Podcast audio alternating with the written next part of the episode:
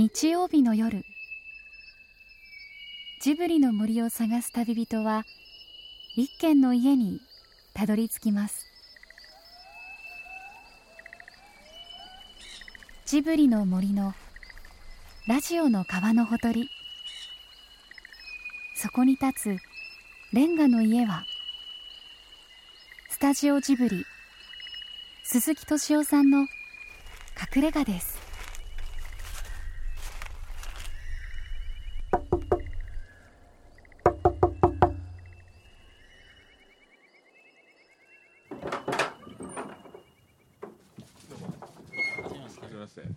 あの弁護士さんなんですよはいあのメールでちょっと。で僕がずっとお世話になってるっていうか かつて新潮社であの、はい。蛍の墓の担当者だったんであすけどね。えええ担当者？そう。要するに新潮社の社員だったんですよ。はい。でそれがゆえあって司法試験を目指しはい。働きながら司法試験に受かってへあるえ弁護士に転身をする。もうよくあの、お顔その他の名前ご存じ上げておりますすみません。あの弁護士さんをぜひそのうちよろしくお願いし 人権派弁護士っていうレッテルがありますよ、はいありますね。あれってあの人権じゃ人権は守らない弁護士とかがいるわけじゃないですよね。あれはどういう意味なんですか？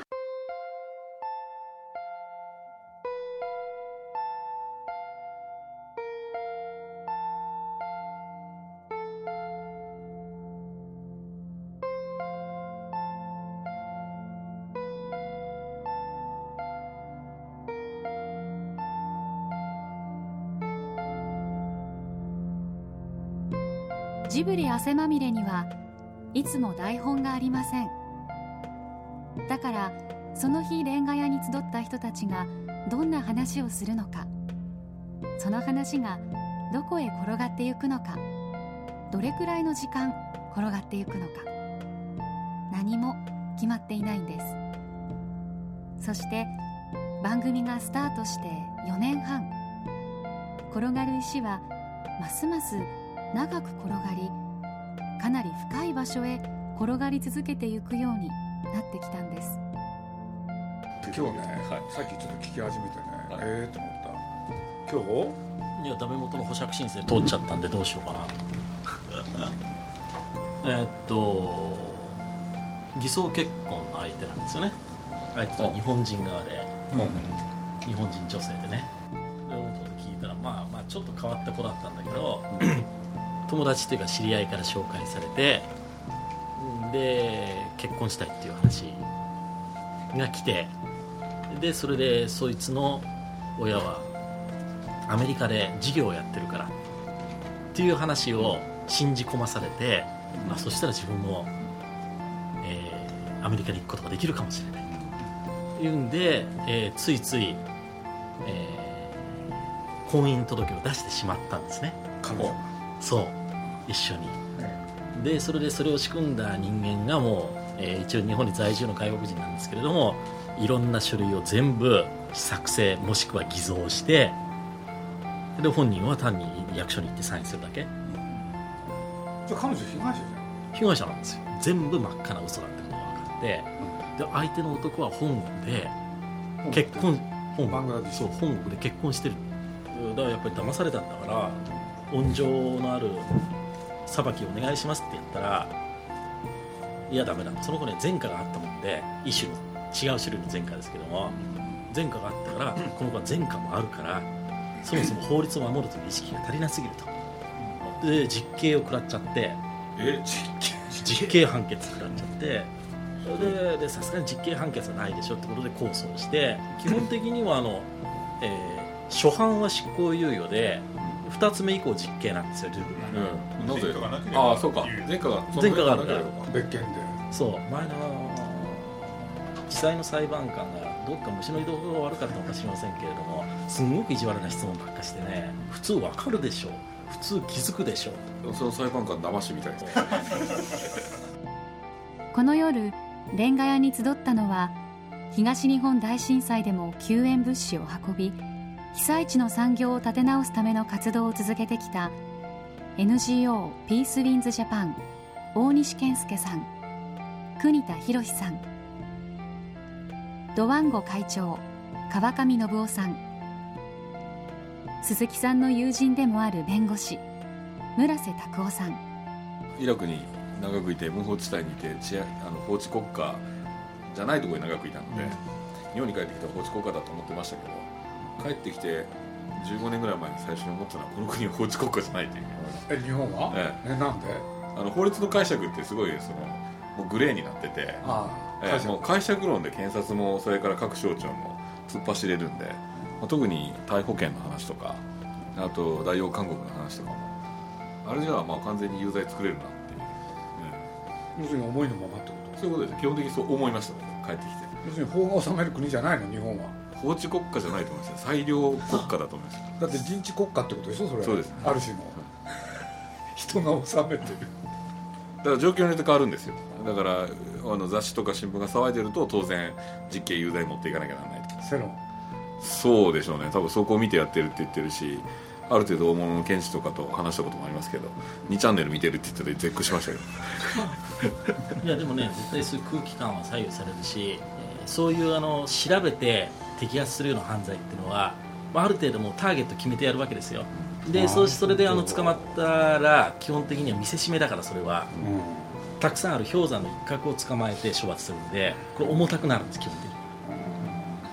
に。日本は法治国家じゃなかったんですか？まあずっとそういう印象は変わりませんけど。知らなかっ裁量国家って言葉があるんですね。いやいやそう適当に今作っただけですけど、ね、まあ、あのグレーゾーンは裁量で決まるっていう。た人が治めてる怖いね。それは村瀬さんの最近の裁判の話から始まりました。転がり出した小さな石は次第に形を変えながらとんでもないところへ転がっていくことになります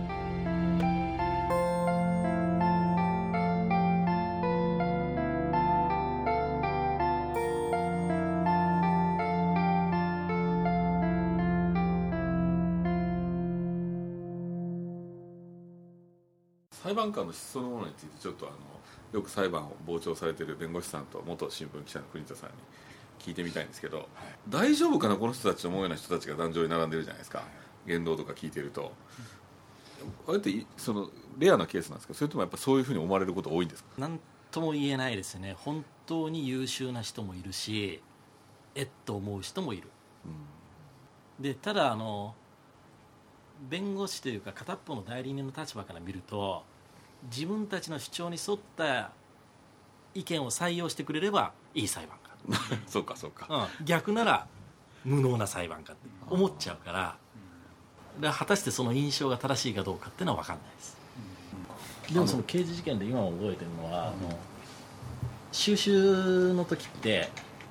えー当然裁判収集ってのもあってその時には裁判官室に机もらって一定期間そこに通うわけですよで事件を全部裁判官の隣で事件見てよく刑事事件で右右端の方になんかあの、はいはい。23人一緒に社長が終わって座ってるのが大体司法修習生ですけども、で見るわけです。ねそうそう。でそれでであだっけな。麻薬な覚醒剤かな。覚醒剤の自己使用で来た若いヤクザがいてでそいつなんか全然反省する気何もないんですよ、当然俺はヤクザとしての仕事でやってんだと。それは正しい。そう。でそれでえーっとね、えーっと別にあのまたね、えー出たらやるかもしれんと、ででそれでえーっとその、えー被告人質問が終わって、えーで判決1週間後ってことになってで裁判官室にみんなで戻ってきて「今のひどかったですね」だってこの全然反省もしてないんだしまたやるっつってんだからこの際実刑にしたらどうですかっつったら初犯だからっつって執行猶予になりました。で執行猶予ってことはとりあえず方面ですから、もう一回やる。裁判員裁判になってその裁判のこう本質が司法改革っていう意味では変わってきてるんですか？いや僕はあの裁判員裁判一回も当たったことないんで、えー語る立場にないとうんなんかその市民感覚っていう話だったですけど。あの一般に言われてるのは少し量刑が重たくなってるとは言いますよね、うなんだ。で明らかにあの、まあ、性犯罪とかそういったものは、あの裁判官の量刑よりも、一般人の量刑の方がはるかに重いですね、でそれから従来えこれはあの研修なんかでもいろいろえー情報共有されることですけれども従来あの被告人に有利な事情と言われていることがええ。多くは有利な事情にならない、うんうん。あそうなんですか。ええ。だつこれまでだい大体ね若いとかうん。反省してるとか、酌量のね。そう。そこのところは、うん。あの例えば裁判員だと反省してる。悪いことやったら反省しても当然だろう なんでそれが刑が軽くなる理由になるんだうん。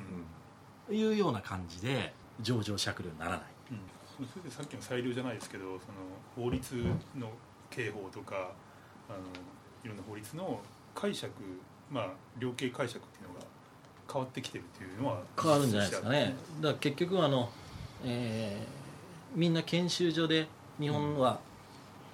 裁判官も検察官も弁護士も1回は同じ場所で全部勉強して、うん。そこのところで基本的に何を教わるかっつったら裁判のポイントを教えてくれるわけですよ、でそれをみんなが共有してるので裁判官がどこに着目して何を判断するかっていうのは大体わかるわけはいですよ、はい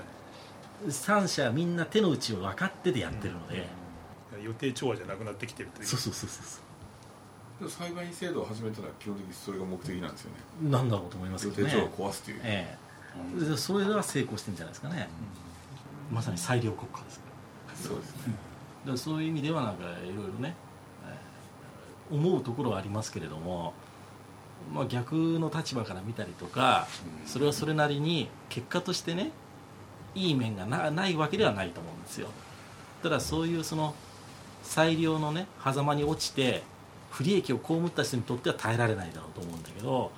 かなり多くの人にとっては居心地のいい環境なんだろうと思うんですよね。あうんの呼吸が納得できる人にとっては。いやあのまあ震災の後にあのまあずっと東北にかからせていただいてやっぱりその、まあ、今復興の話なんですけど、まあ、政府機関が、まあ、交代しているというか全く動かないというか政治主導って何だったんでしょうみたいな話になっててでもあの被災者の人はもう諦めているというかあのまあ何も来なくても自分たちでやるわみたいな話にしかなってないんで、まあ、ちょっともう少し期待したんですけどね政権交代の時は。政権交代の時は。で、まあ、自分も委員とかに選ばれて頑張ってやっちゃったんですけどちょっと後悔してる。あのなんていうかなえーそのよく選挙の間だけ、えー選挙民は自由だって言われて、まあ、元に選挙が終わったら元に戻るかせいぜいまああまあなんていうかな奴隷になるっていうふうに言ったルソーみたいな人もいましたけどあのもう僕らって選挙の時だけ呼ばれてたのかなっていう気がして結局代議制の問題って何も改善してないからまた違った流れになってるなと思いますけど、まあ、いずれにしろ被災地でのフラストレーションっていうのはもう通り越して諦めになってます。ね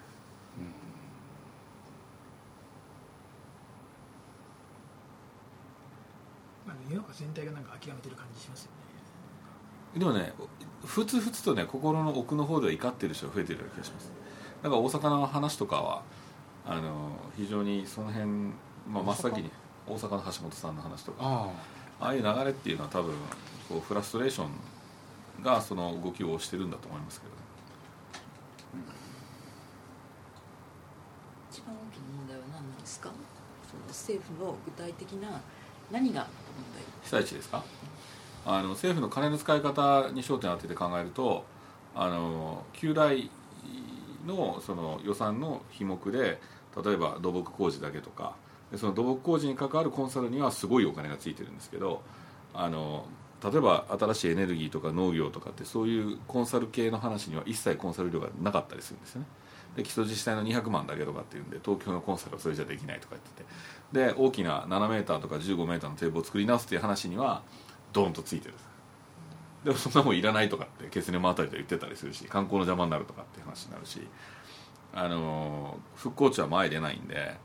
ちっともやっぱり現場の通用がわからないというか痛さがわからない状態のまんままだ大体できてないでしょ復興庁ああで大体その震災の時に右往左往してた人たちがそのまま残ってますからね大臣として。だから僕としては個人的には全く期待できないけどあのここまでひどいかっていうレベルですよ本当に。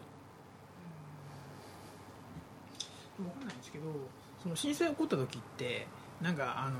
普段動かないような人までも含めても日本全体がこれね何とかしようってして動いたね雰囲気は感じたんですけどそうじゃない人たちがすごいたくさんいたってことなんですか、特に政治の世界に多かったってことでしょはい、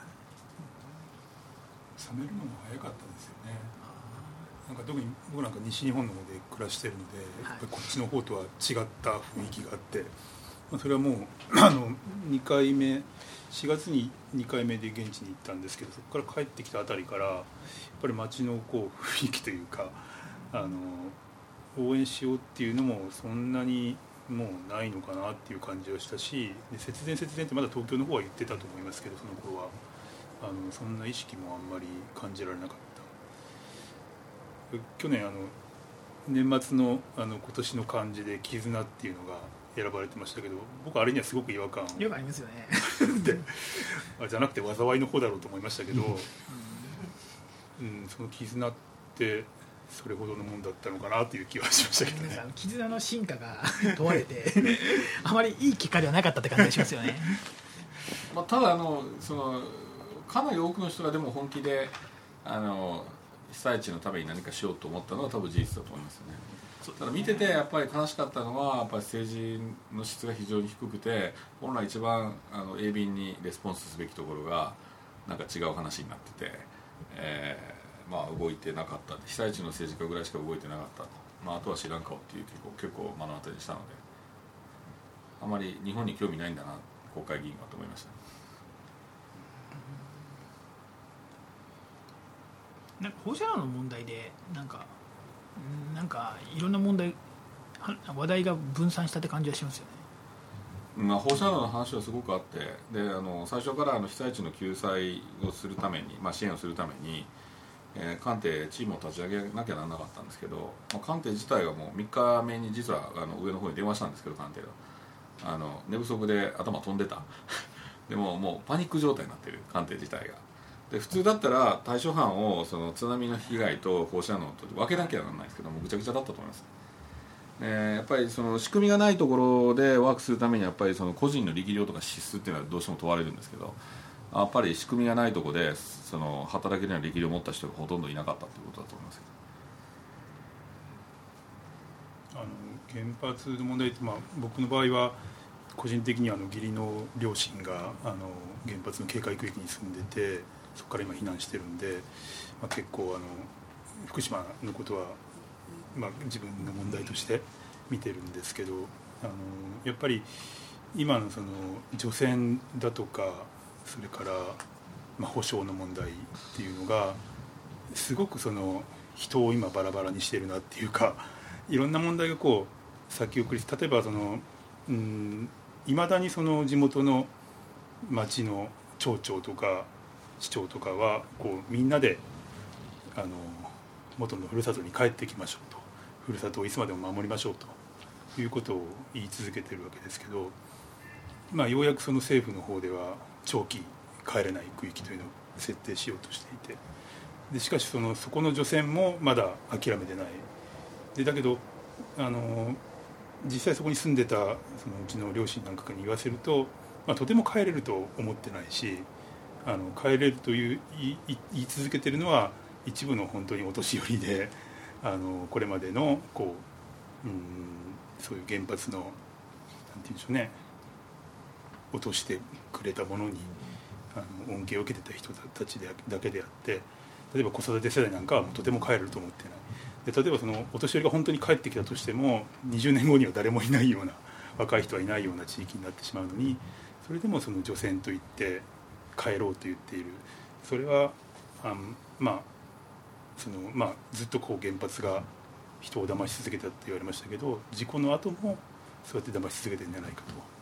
いうふうなことを言っててそれはまさにそうその通りなのかなと思ってるんですけど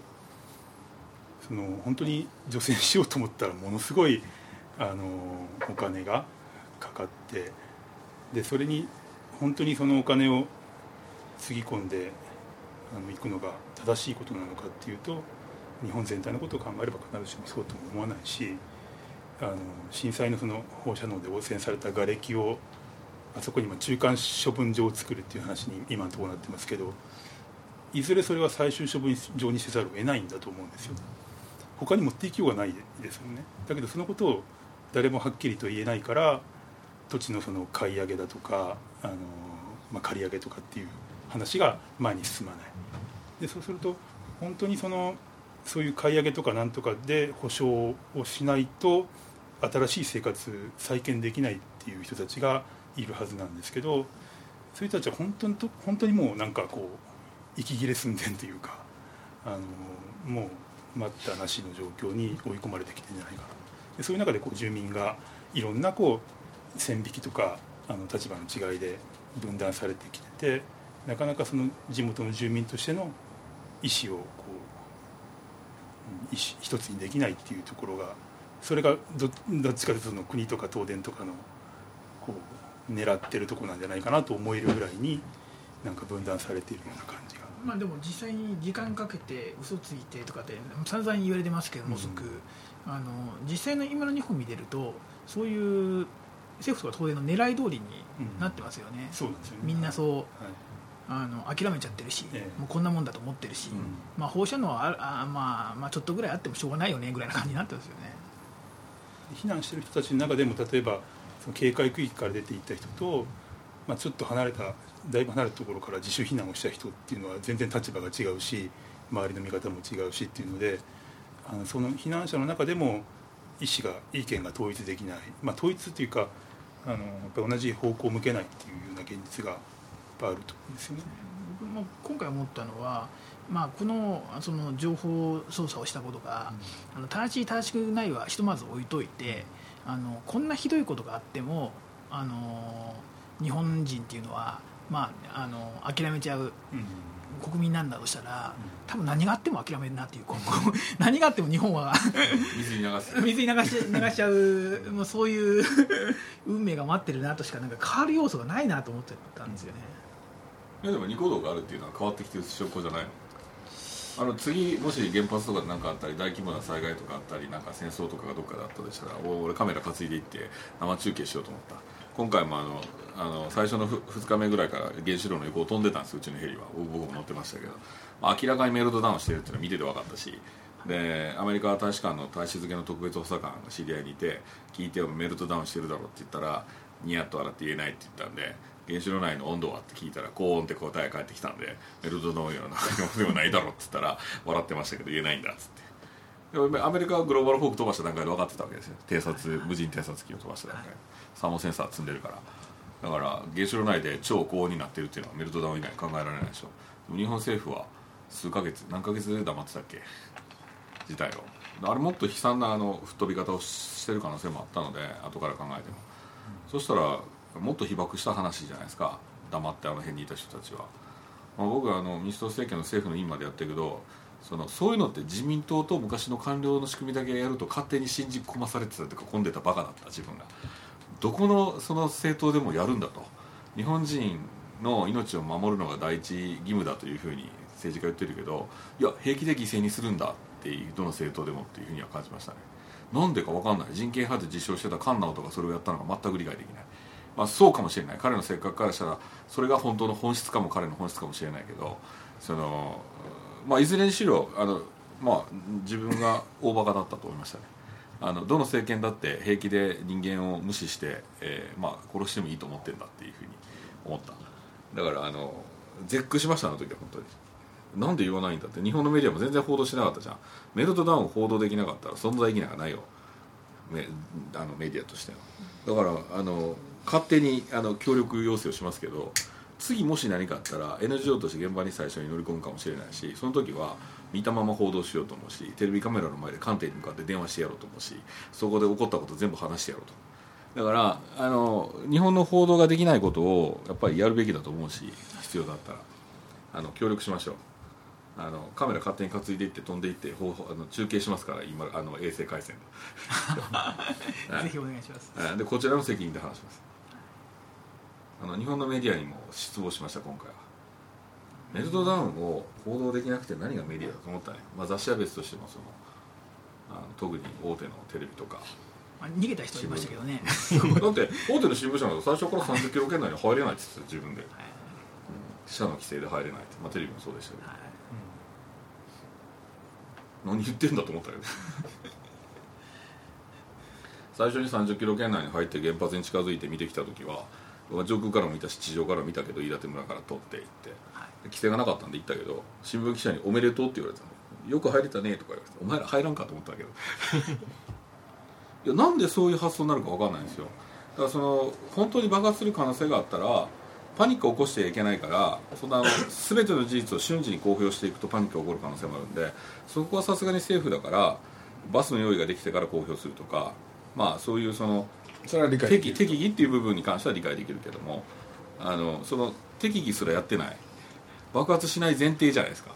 誰がそんなこと保証できたんだあの状況でと。大体艦艇は爆発すると思ってたもん。最初の3日目。この後に及んで何ともできない理由は何なんですか、日本の政府が日本人すら守れないってことですか？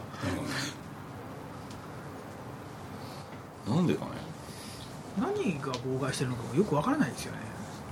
どこに基準持ってやってるか全然わかんないです自国民の保護ってなんでできないんだろうと思った。自国領域内で。とりあえず危ないから避難させるっていうのは普通の常套手段なんですけど。アメリカだって80キロ圏内退避って言ってたわけですよ自国民に対して。中国政府だって気仙沼に、えー難を逃れてた中国人をちゃんと大使館の黒人が迎えに来て1週間以内に回収して帰ったよ。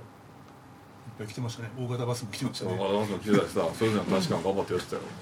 でもその日本人はほったらかしだったね。福島は特に。だってバス何百台用意するぐらいできるでしょ。政府だったら。NGO でもできますよ。やれって言われたら。ただ自分たちでパニック引き起こしたら話にならないからやらなかったけど政府が大丈夫だって言ってる段階で。でも政府だったらできたってどう？と思いまあ念のためって言いながら今のところは安全だからって言いながら念のために早く避難しておきましょうって言えば誰も反抗しないと思うし。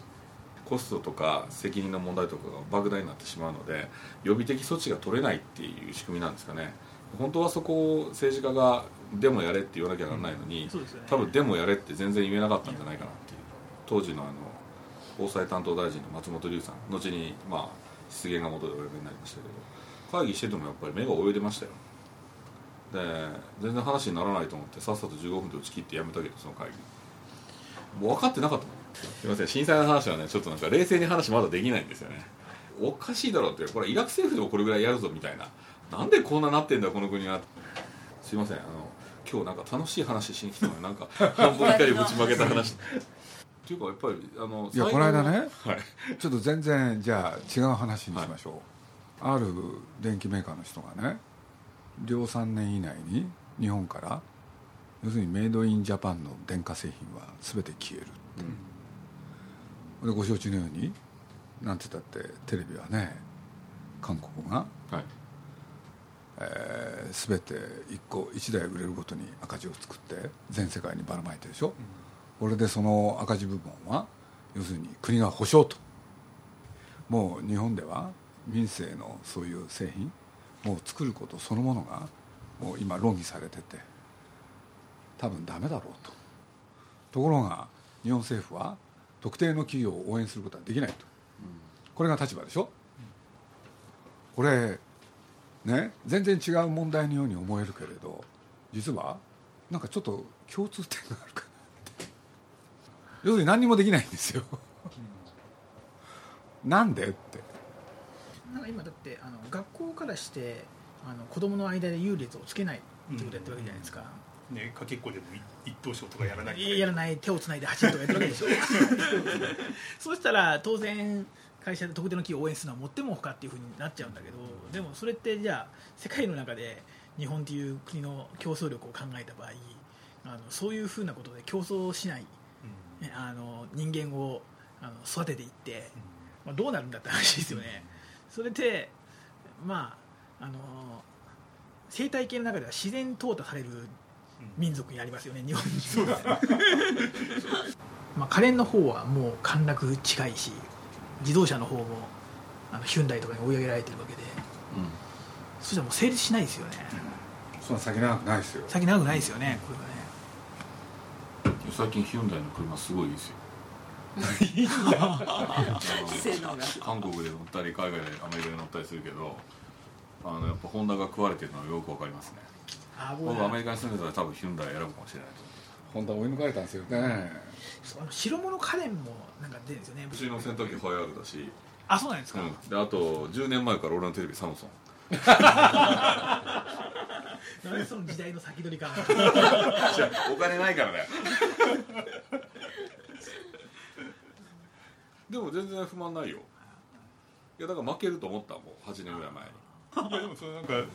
今みたいにこう家電とか自動車とかも、まあ、おどんどん追い抜かれるとか産業空洞化するっていう話は何年も前から出てるじゃないですか、でそれはもう今や当たり前っていうか当然そうなるよねってみんなみんなっていうかある程度の人思ってるのにそこからじゃあどうすんのかっていうところになかなか話していかないですよねいやそれをひたすら待ってる。そこが不思議というか、なんかねあんまりなんかそういうこと考えてないんですよね。うん。なんかあの感じとしてはその上の世代の人っていうのはもう負けるけど、うん。多分もうすぐ引退するから俺の世代はセーフとか思ってるわけでしょ？ああそれはある。ねで年金も俺の世代は出るだろうと思ってというふうにみんなそんな感じじゃないですか,、なん。うんか50歳以上ってもうはっきり逃げ切りモード入ってますよね日本人の日本人って。もう鈴木さんに握り確定するからね。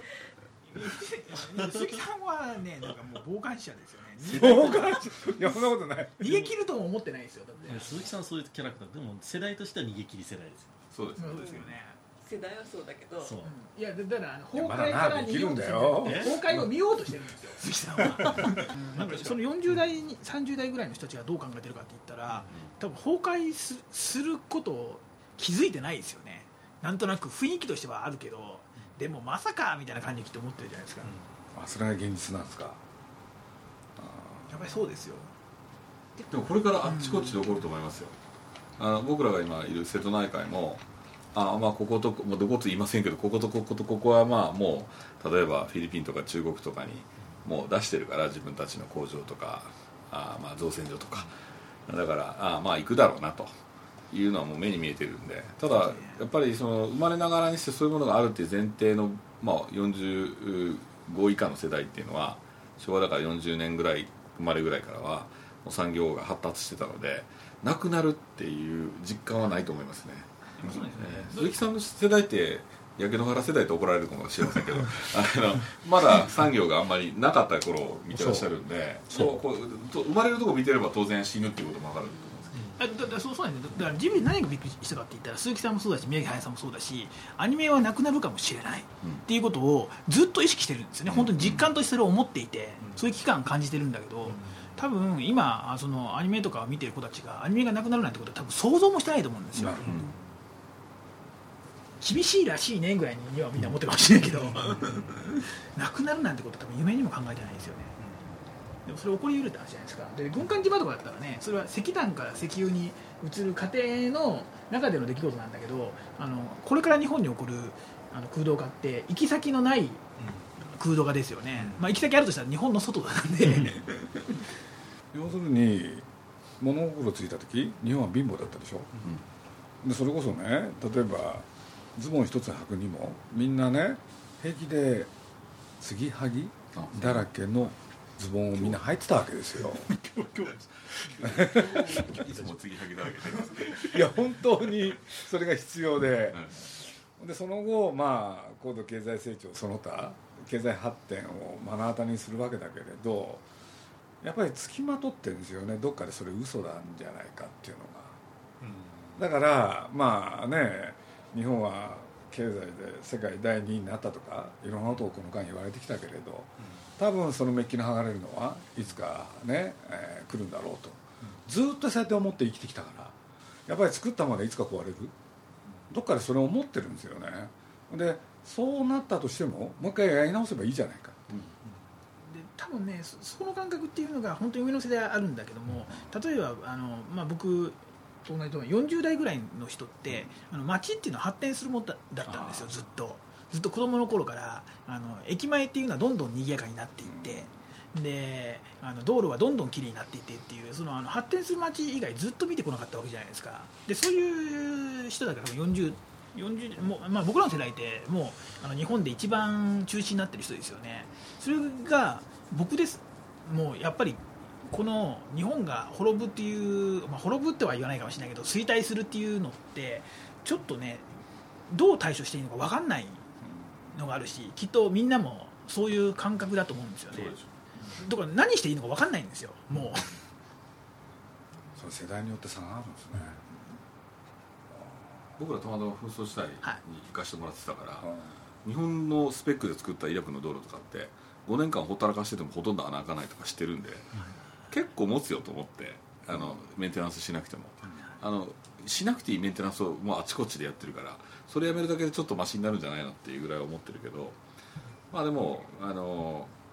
どうしても自分たちがこの4つの島で食えなくなったら外行くかみたいな感覚はすごいあるんですけど僕らより下の世代って行けるのに海外行こうとしないやついっぱいいるじゃないですか、まあ、ちょうどねうちの息子なんかがその世代に相当するかもしれないけれど31かなあいつは、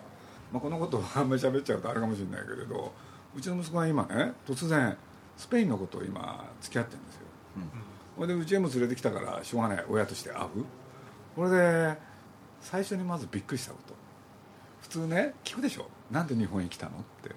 そ大概言うじゃないですか。京都が好きだからとかいろいろね。そしたらその子がね面白かったんで開口一番スペインには仕事がない。これね僕かなり衝撃だったんですよ、ほんで要するに日本へ来れば最初の話に戻るけれど 仕事があると思ったっつって。あほんで実際今何やってるかっつったらスペイン語をいろんなところで教えてるみたいだけど、うんそう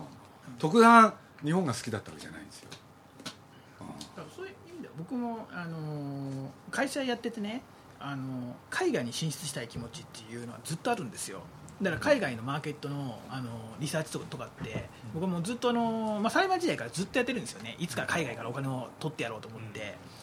でまあでも結局もうなんて日本は楽に儲かるんだろうっていう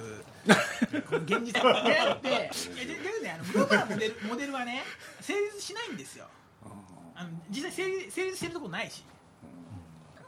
えそれすごい彼日本的ですよね。そね。弟子入りしてますもんね。えじゃなくてでも全然別にねあのいや僕本当にそれが一番成功すると思ったからそれやってるだけなんですけど、理屈で考えて別にそんな。いやそういうものも残ってくんですよね。残ってくっていうのか共通になるところは共通になってそうじゃないところはそうなって生きていく。多分そういう世の中なんじゃないかなって気がなんとなくしてるんですけどね。やっぱり日本人って何かを信じたい？信頼みたいなものあるでしょ？多分他のところとニコ動の違いってそういうものがあるんじゃないですかね。信じたい対象になってるってことそれのに応えてくれる？ああそうか信頼できる企業企業じゃないのよ。やってることが。まあ、ちょっと宗教性ありますよね。ニコニコ動画のユーザーが、宗教性。ええ。宗教性。神？いや僕じゃないです。じゃな。くて動画っていう場に対する忠誠心がすごく強いんですよ。日本人ってその、まあ、コンテンツとか精神的な文化に対するプライドはねやっぱ高いんですよ。で自分らの国がやっぱり一番だと思ってるんですよ。ゲームとかなんとかあのアニメとかあとあのそういうあのサブカルチャーに関して、そういうものが好きな人っていうのはやっぱり日本が一番好きだし。でそれがやっぱりネットの世界では全然それらしい部分っていうのがないわけじゃないですか、そしたらその中であのあの感情移入できそうな場所に一番ハマったのがニコニコ動画だったんだと思うんですけどね、これをここを使うと便利とかそういうんじゃないですよね、ここには面白いものがある。うちのサイトって本当ね使いにくいんですよね。絶対そうよ、そう。すごい使いにくいんですよ。もうあのひどいんですよね。昨日偶然ね大塚英二が出てるやつをちらっと覗いちゃったりしたんだけどね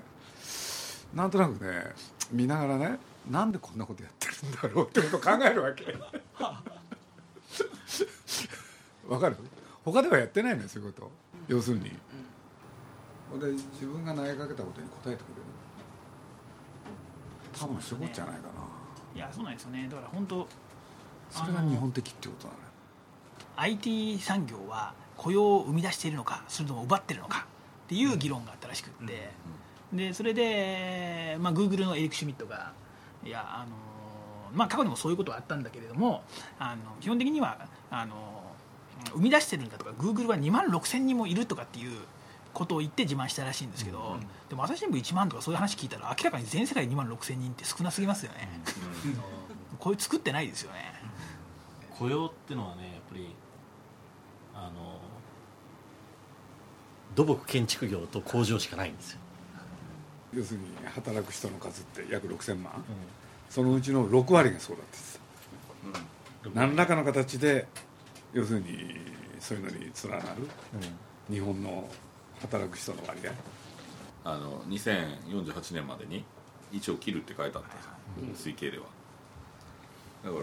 減っていってるから、まあ、つまり衰退していってるから減っていってる。もしくは減っていってるから衰退してるのか、まあ、どっちかなんですけど、まあ、ど両方かもしれませんが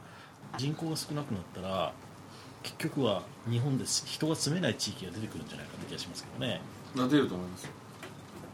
1億3000万人だから今全国津々浦々人住んでますけど1億人になったら多分人が住まない地域を作らないと持たないんじゃないかと。やっぱり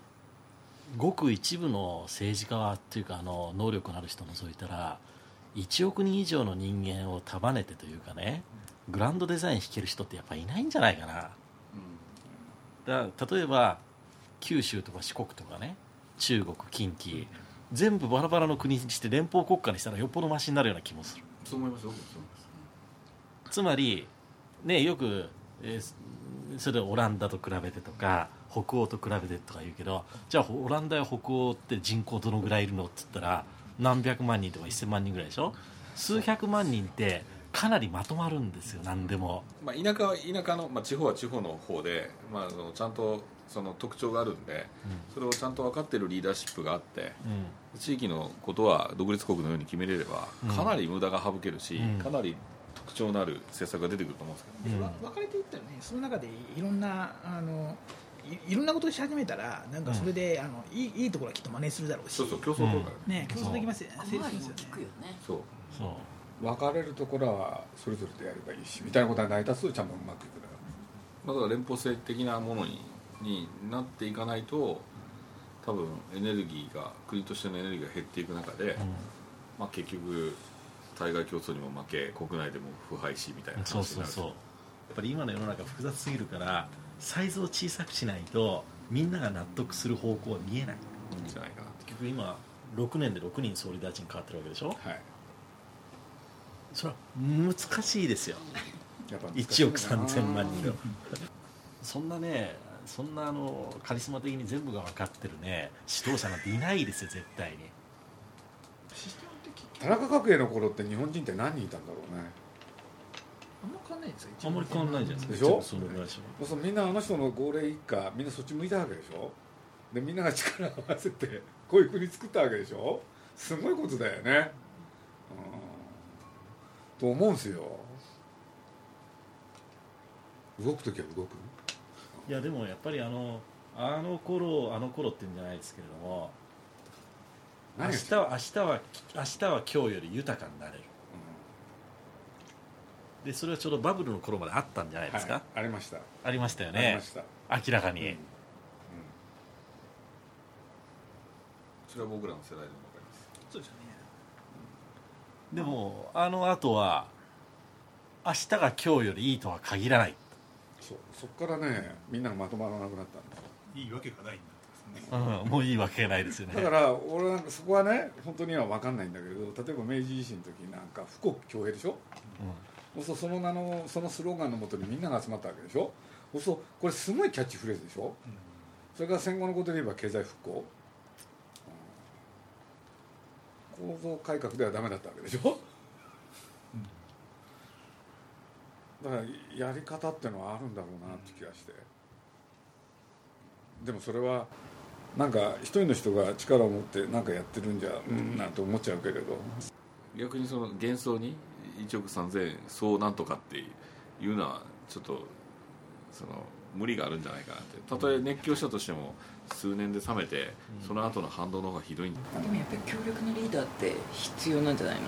橋本さんとかがなんかすごい影響力持って総理大臣になったりする可能性って実際あるわけじゃないですか、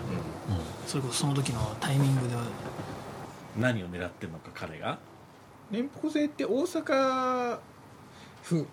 にいる時は連邦制言うかもしれないけど、うん。日本の首相になった時って言わないと思う。言わないですよね。多分すごい権力持ってるだろう。がその時ってい勢いになるんじゃないですかなるとしたら。そうそそう。したら、ね、中央集権がある中央主義ありますよね、じゃあ自分が中心なのかって問題ですよね。うん。で大阪に立ってる時は、まあ、大阪を中心としたせ地方の方にうん。文献をって話になってうん。東京で立ったらひょっとしたら中央集権にって話になるかもね、うんかもしれない。ですよね上に立ってととりあえず。これ俺ねいつも言ってんだけどねそれこそ原発絡みで。要するに広瀬隆っあていう人はね僕は生涯忘れないんですよ、要するに今からうん十年前、ね、原発は怖いって言っただけなんです。うで出した本が危険な話だっけ、んうん。大ベストセラー。僕はこれ本当に驚いたんですよ。で何に驚いたかっつったら一人の人間が何言ったってもうみんな信じない時代だと思ってたの。ところが一人の人間がそういう言い方によってみんな動いたから。ただあのその怖いっていうある種のその感情に訴えるやり方ってうん。結果的にあのあんまりいい結果を生まなかったんじゃないかっていう気がしないでもないんですよ一方で、うんそれは一理ありますね。つまり怖いじゃあそのそれは怖いって言った人間を説得するのは怖くないんだっていうしかないわけですよね、でその意味であの感情に訴えるとかいうやり方っていうのは分かりやすいけれども分かりやすい怖さがある。分かりやすいことは怖いっていう。の怖い、難しい問題どうやったって難しいんですよ。難しいことを分かりやすく説明したらそれどっか前つばだと思った方がいい、まあそうです。僕らもそういうふうに教育されました。うん。ただ今回は分かりやすすぎた。いろいろ、なんかあのここまで隠してるかと思うぐらいそのいやだからそのくらいねそのぐらいお互いに話し合いができない状態があったってことでしょ？うんうんうん信用してないから隠すんでしょ？まあ、だからその反反原発っていうのが、まあ、日本の中でこう盛り上がらなかった、うん。結局その安全神話の方に凌駕されてきたっていうのもそのやっぱり言う言うことが単純すぎたっていうかうん。出し方がそれそれこそ賛成反対っていうイデオロギーの話になっちゃって、うその難しいこういわく言い難いところをんうん。何かその落としどころはどこだろうみたいな話にうん。ならなかったからそう。広がらなかったっていうことは言えるかもしれないですね。でそれで言うとねあの最近の選挙の政治もみんなシングルイシューになるじゃないですか、どっちなんだと、シングルイシューね。うん、つまり民営化なのかそうじゃないのかと優か勢民そう営化で極端なこと言うと票を入れるのか入れないのかそれが民意か民意じゃないかってまあ、みんな難しい話分かんないですからね。簡単な話にしないと。いやそれが間違ってると思う。あれを簡単にしたっていうのは問題だと思うけどね。でそうするとどっかで誰かを無条件で信用しないと話が前に進まない。これで決められる世の中ほど怖いものはない。どうしたらいい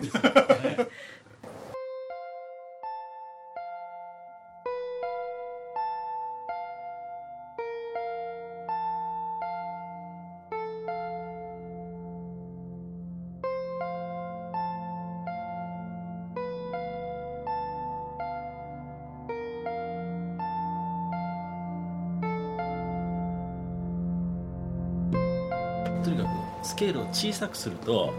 とりあえず問題は身近になるから見えるんですよね。そわからん。行ったことあるとかになるんでうすよ。そうそうそう。でそうするとねだいぶあのみんなで片付けなきゃいけない問題っていうのがはっきりするんだろうと思うんですよ。あと競争が起こりますからねそうそうそうそう。だから今のサイズの中で全部やるのはもう無理。博多とか行けば分かるんですけど、まあ最近、まあ、新幹線があの鹿児島とつながったということもありますけど、まあ、基本的に東アジア経済圏に引っ張られててすごい繁栄してるじゃないですか、あの久しぶりにあんな景気のいい大都市を見たと思いましたけど、この間行った時。でそういうそのやっぱり西日本はやっぱり東をじゃなくて西を見出してる東じゃなくて西を見てて地政学的に実は日本列島半分に分かれてたところもあるじゃないですか、なんかもうまあちょっと元に戻りつつあるんじゃないかなっていう。あの脱は入王って言ってた頃は、東京中心でよかったけど、なんかすごいことが知ってるねあの東あのまあアジアの経済発展とかいろんなまあ進捗を見てると多分日本のその中央政権に対するあの求心力っていうのは、もう遠心力に変わりつつあるんじゃないかなっていう。あの、まあ、実は瀬戸内海の方に住んでるので瀬戸内海で、え今あ岡山広島愛媛と広域連携の話をまああの県知事たちと一緒に作ってまして、で観光産業特に裾野の広いちゃんと農業とか漁業とか林業を巻き込んだ形の観光産業を、まあ、本質的なものを作ろうっていう話をしていてで瀬戸内海って海の上って、まあ、県境は一応分かれてるけど、まあまあ、基本的に島も含めてほったらかしのエリアだったんですが、まあ、そこをその行政から権限とかそれから機能とかを外出ししてもらって民間で、えーその領域をその経営する公公公的にというか、まあ、公益を考えて経営するそういったものを作ろうとします。もうすぐ多分新聞発表されますけども首長を入れないとですね自分たちの正当性っていうのが担保できないので少なくとも直接選挙で選ばれた首長には入ってもらって広域連携を作ってで、えーもう政府がやらないことをもう地域で自分たちで勝手にあの行政だけじゃなくて、えー株式会社も NPO も入った上であの作っていこうという気にしますね。あの、まあ、僕らそれをプラットフォームと呼んでますけど瀬戸内海プラットフォームと呼んでますけどそういった新しい仕組みを作ろうというふうに今ちょっとチャレンジをしてると思います。大西君とかね川上さんたちが10年経ったら日本変わるんじゃない？いやだから僕らの世代じゃ無理だと思うんですよ。僕らの世代もなんか戦士だろ。うん。先進先生いやもうねあの岩盤突き破るのは、まあ、突き破ったとしても、まあ、多分そこでお役御免だろうなって気がしますね。先進あーすごい艦長の岩盤を感じるし古い日本の岩盤ですよねいろんなところにある。これを突き破れたとしてもあーまあ多分そこで自分はもうもう摩耗してるだろうこれから日本が本格的に崩壊してまだ崩壊してないじゃないですかなんだかんだ言っても。あのその崩壊が目に見えてるだけで実際の崩壊っていうのはまだこれから10年後とかそんなんだと思うんですよね。でその時になんか思春期の人たちぐらいでようやく日本変わるんじゃないですかね、うん。まあ危機感ないと変わらないですけど。うん、僕らもダメだしで僕らの下の世代もなんか諦めがあるから多分ダメだと思うんですよ。どうですか？その大規模災害来たら僕ちょっと日本はちょっとは覚醒すると思ってたんですよダメでしたね。ただね東北ではねはい。やっぱりねあの思春期の人たちは随分なんか変わ前を知らないから僕何とも言い難いんですけど変わったんじゃないかと。だ思う、ってさえ前言ってたじゃない。えはい。やっぱ大西君たちがこうやって誕生する一つの神戸の地震がええそうですね。大きなきっかけになってるんです。その社会とか自分の存在がすごくこう小さいっていうのが分かったので自然の災害の前にこうなんかこう社会のために役に立ちたいっていうような人がすごいなんかこう若者の間で増えているような気がするんですね被災地ですね特にだから中学生中高ですね。あとまあボランティアで帰ってきてた大学生、まあ、東京の大学来てたとしても東北に帰って自分の町のボランティアやってた人たちもいるしあのなんかこうすがすがしいというかそういう層が結構やっぱり何万人もいるんだと思うんですよ。で何万人っていうのは1億3000万のうちのごく一部かもしれないけどもやっぱり原体験として強烈な体験をした層ができたっていうのは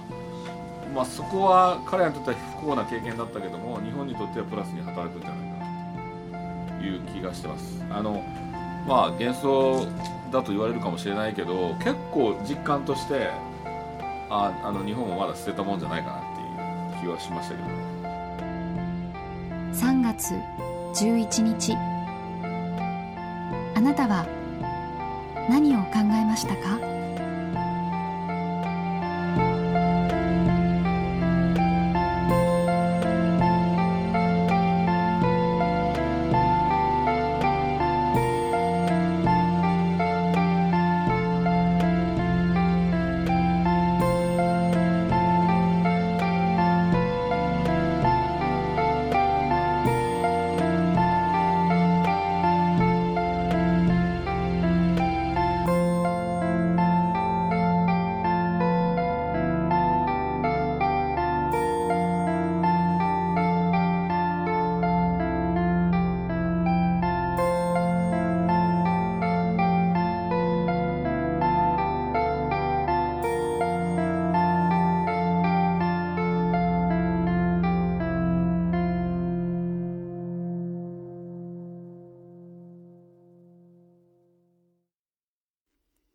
鈴木敏夫のジブリ汗まみれ。この番組はウォルト・ディズニー・スタジオ・ジャパン。JAL 街のホットステーションローソン。アサヒ飲料。日清製粉グループ。立ち止まらない保険 MS&AD 三井住友海上。au の提供でお送りしました。